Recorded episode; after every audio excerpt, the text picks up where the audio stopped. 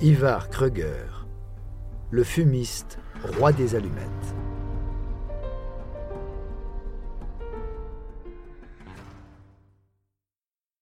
Suite au krach boursier de Wall Street, la plus grande banque d'Autriche, fondée en 1855, la Kreditanstalt, est contrainte de se déclarer en faillite. Cela provoque l'effondrement de la bourse autrichienne le 11 mai 1931. Deux mois plus tard, le 13 juillet 1931, c'est la Danat Bank allemande qui plie sous la pression des prêteurs américains qui, pour tenter de sortir de la crise, récupèrent leurs capitaux investis à l'étranger. Le Royaume-Uni n'est pas épargné et est contraint de dévaluer sa livre sterling de 40% le 21 septembre 1931. Il abandonne également le système monétaire de l'étalon or, utilisé depuis le XIXe siècle et dans lequel l'unité monétaire se réfère à un poids fixe en or. Plusieurs dizaines d'autres monnaies liées au système doivent faire de même, la France y comprise. Avec tout cela, la perte privée d'Ivar Kruger s'élève à plus de 2,7 milliards d'euros actuels, alors que l'échéance des prêts qu'il a contractés arrive à grands pas. Ce n'est pas grand-chose pour lui, certes, mais un petit prêt de quelques millions par-ci, additionné à un petit prêt de quelques autres millions par-là, il doit trouver 20 millions de livres, soit 992 millions d'euros actuels, rapidement. Aucune banque suédoise ne veut prendre le risque de lui prêter davantage. Elle le juge déjà trop endetté. Kruger se tourne logiquement vers l'Amérique en mars 1932. C'est un échec cuisant.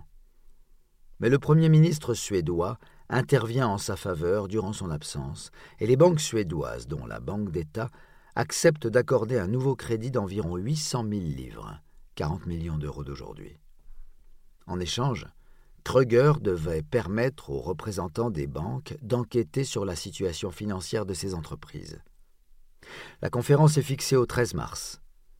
Comme Kruger doit être présent, un télégramme lui est envoyé, lui demandant de rentrer en Suède. Il comprend à cet instant que la flamme va bientôt manquer d'air. Il rentre néanmoins en Europe et rencontre certains des enquêteurs à Paris le 11 mars 1932. Des questions embarrassantes lui sont posées. On lui demande ce qu'il faut entendre dans ses comptes par investissement immobilier hors Suède et autres actions industrielles. On réclame également des explications sur ce qu'il entend par prêts garantis par des hypothèques immobilières. Kruger répond sèchement qu'il est très déçu par l'attitude des banques. Il élude, noie le poisson, s'embourbe, perd pied puis s'énerve. Il laisse éclater sa colère et quitte les lieux avec fracas en claquant la porte derrière lui. Il repart à pied. Besoin de réfléchir sans doute, à moins que sa décision ne soit déjà prise. Antoine Berviller, marchand d'armes sur les Champs-Élysées, est habitué aux clients taiseux. Il n'est pas ému par celui qui entre tardivement dans sa boutique, vêtu d'un costume noir boutonné avec soin. L'homme ne souhaite voir que des gros calibres. Ivar Kruger repart avec un Browning 9 mm. Le lendemain, mademoiselle Bockman réveille son patron par téléphone. Ivar doit rencontrer quelques-uns des représentants des investisseurs, les mêmes que la veille. C'est le jour des grandes explications, et il est en retard au rendez-vous fixé à l'hôtel. Son co-directeur est inquiet. Kruger est du genre ponctuel. Accompagné de mademoiselle Bockman, il se dirige vers l'appartement d'Ivar. Une balle logée dans la poitrine, Ivar gît allongé sur son lit dans un costume à rayures. Un seul coup. Net. En plein cœur. A mis fin aux espoirs de dizaines de milliers de personnes qui, en plus de leur confiance, lui ont confié leurs économies.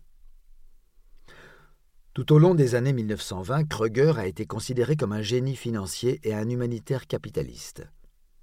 À sa mort, il est victime de la dépression. Le New York Daily Express compare son décès à celui de César. The Economist le décrit comme une tragédie grecque. Mais son décès n'empêche pas l'heure des comptes de sonner, et ce point de vue ne dure pas. L'information comptable et financière telle que nous la connaissons aujourd'hui en est alors à ses balbutiements. Nous l'avons vu, les investisseurs de l'époque fondaient leurs décisions uniquement sur les versements de dividendes.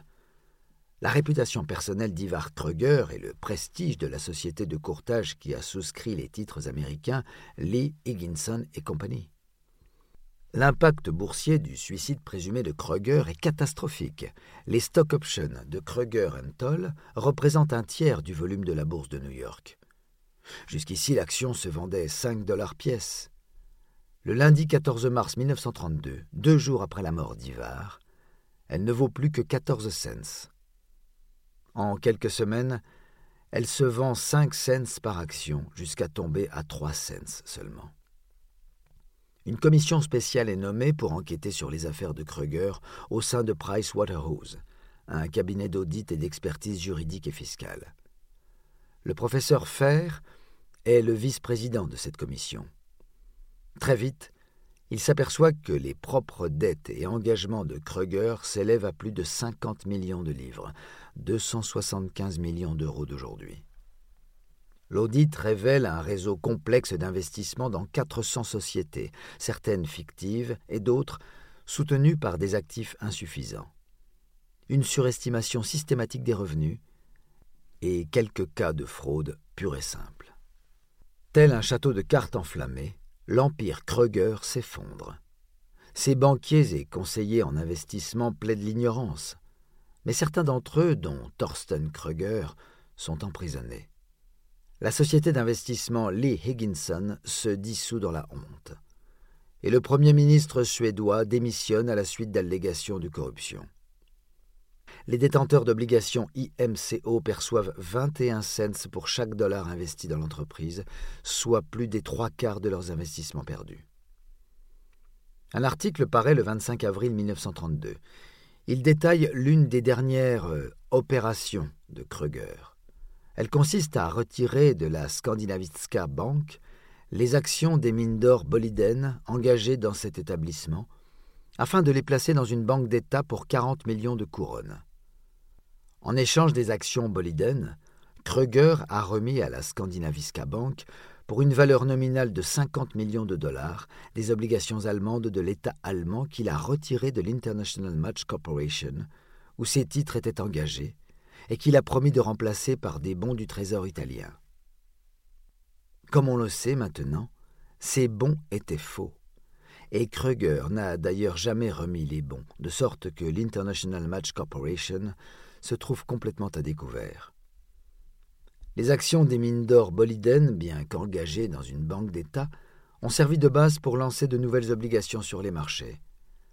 Kruger en a notamment négocié lui-même pour 70 millions de couronnes on ignore où s'est évanoui le produit de cette vente. La situation de la firme Kruger Toll est extrêmement mauvaise, et celle de la société suédoise des allumettes n'est pas beaucoup plus reluisante. Kruger Toll est liquidé. Cependant, Swedish Match est reprise par la famille Wallenberg et devient une partie du groupe encore en activité aujourd'hui. Dès le 18 avril 1932, des appels sont lancés au Congrès américain en faveur d'une législation pour mettre fin aux futures fraudes de ce type. De même, la Bourse de New York publie des règles exigeant des audits obligatoires des sociétés cotées. En juillet 1932, l'affaire Kruger est longuement débattue au Sénat. Le sénateur George Norris, du Nebraska, assisté du sénateur Huey Long, de la Louisiane, conclut sa présentation par une déclaration selon laquelle l'affaire Kruger est une illustration de ce qui se passe partout dans le monde civilisé. C'est une illustration de la tromperie, de la ruse et de la débauche avec lesquelles des hommes très riches essaient d'accumuler des millions de plus, et ils les obtiennent grâce à l'argent des pauvres. Il a fallu cinq ans aux enquêteurs pour démêler tous les comptes de presque toutes les sociétés de Kruger. Le bilan? Le rapport d'audit final montre qu'en 15 ans de carrière, Kruger Toll a, d'une manière ou d'une autre, dissimulé environ trois quarts de milliards de dollars, soit presque 13,5 milliards d'euros d'aujourd'hui. Un tiers de ce montant n'a jamais pu être expliqué par les auditeurs.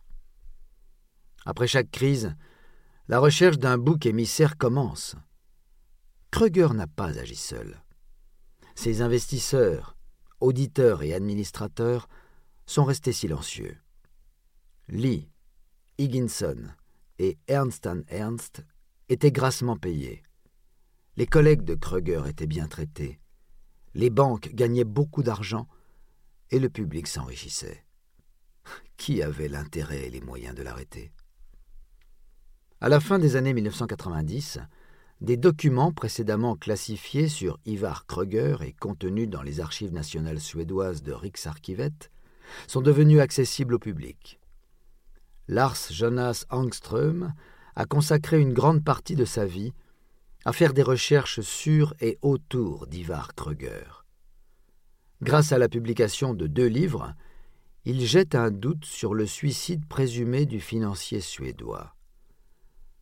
Le travail d'Angström conteste également les allégations d'irrégularité financière portées contre Ivar Kruger, en particulier celles disant qu'il était responsable de la falsification d'obligations italiennes qui lui auraient été vendues par le gouvernement de Benito Mussolini.